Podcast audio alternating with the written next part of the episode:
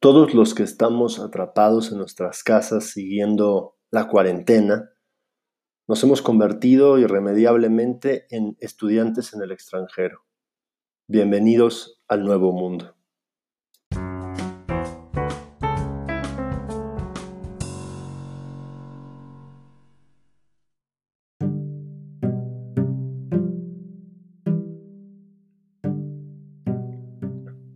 Inevitablemente al quedarnos dentro de nuestras casas y solamente convivir con las personas y los objetos de nuestras cuatro paredes, de a poco nos hemos ido dando cuenta de que, por ejemplo, para conversar con nuestro hermano o para ver a nuestros padres el domingo a la tarde, tenemos que usar alguna tecnología digital de golpe nuestros padres nos mandan un mail invitándonos a una sesión de Zoom o nuestro equipo de trabajo nos invitan a una reunión de Webex.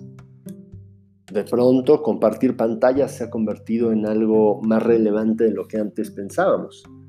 Efectivamente, esta sensación que genera el aislamiento, que digamos en principio puede ser gracioso, ah, voy a hablar por Zoom con mi familia, Lentamente, al pasar de los días, sobre todo después del día 40 o incluso 50, empieza a calar en un lugar un poco más hondo y nos sentimos realmente un estudiante en el extranjero. Nos sentimos un migrante, nos sentimos lejanos, de verdad lejanos. De verdad ya no nos han abrazado y no nos pueden abrazar en mucho tiempo.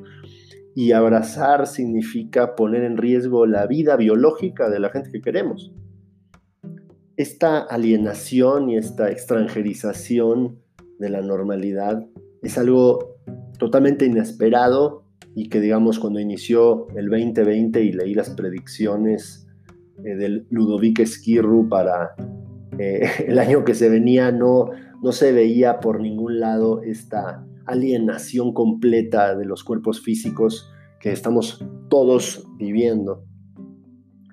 Yo fui un estudiante extranjero durante un año en Finlandia y después me fui a vivir 10 años también fuera a Buenos Aires, Argentina. Así que como mexicano puedo decir que sé lo que es ser un estudiante en el extranjero o un migrante. Y efectivamente es agotador, pero también es profundamente renovador, porque te permite cortar de tajo con todas esas prácticas que uno hacía para complacer a los demás. Resulta que muchas de las cosas que hacemos en realidad las hacemos porque los demás las esperan de nosotros. Y como nos hemos acostumbrado desde hace tanto tiempo a hacer esas cosas, en realidad en algún momento nos perdimos de cómo era antes de hacer esas cosas que otros esperan de nosotros y que las hacemos quizá incluso sin que nos las hayan pedido, sino porque asumimos que las quieren y desde hace varios años ya no nos acordamos de que nosotros decidimos hacer cosas porque creemos que otros quieren que las hagamos. De pronto ya no sabemos quiénes somos. Hay un eh, naufragio de la personalidad propia en esta soledad atenazante en la casa propia. De pronto acá en nuestras cuatro paredes, de pronto descubrimos que que podemos reinventarnos, de verdad reinventarnos, de verdad ser otras personas, de verdad leer otras cosas, de verdad consumir otras películas, de verdad eh, ser más tonto o menos tonto.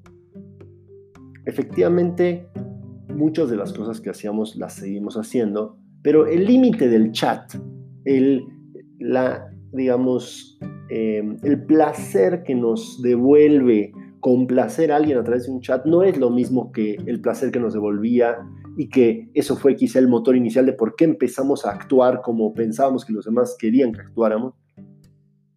En el presencial, antes lo hacíamos para satisfacer en el presencial, en el tú a tú, en el tete a tete, y ahora no, ahora estamos detrás de una pantalla, detrás de un teléfono, y eso pues, se desgasta, no es lo mismo, no es igualmente placentero. Entonces, podríamos sentirnos liberados también.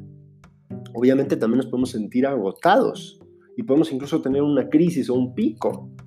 ¿no? De pronto un instante, una semana donde nos damos cuenta que no tiene ningún sentido vivir así, que preferimos ir a arriesgar la vida biológica por vernos con un amigo un ratito o por ir a un bar a gritar entre extraños y participar de un evento de miles de micro gotículas, quizá virales, en un espacio confinado. Eh, hemos tenido todos esos pensamientos, algunos los han llevado a cabo, otros no, yo no, yo he sido estricto con la cuarentena, he sido eh, quizá demasiado estricto, pero quizá también porque he disfrutado regresar a ese estado de estudiante extranjero, ese estado de distancia física cuasi total. Em, incluso te diría, no extraño salir, no quiero salir, no quiero que termine un poco. Obviamente también estoy agotado y muero por ir a abrazar a la gente que, que amo y, que me ama, pero por otro lado estoy contento de no ver a nadie, que todos chinguen a su madre es aburrida la gente, es pesada. Me gusta no vivir cerca de la gente también. Y eso que yo soy un ser muy social, soy profundamente social y soy muy cariñoso y disfruto mucho la cercanía con mis amistades y con mi familia, pero de pronto me doy cuenta que hay como una especie de digamos, amargado, salvaje que llevo dentro, que está ahí rumiando el placer de la distancia, el placer de la cuarentena.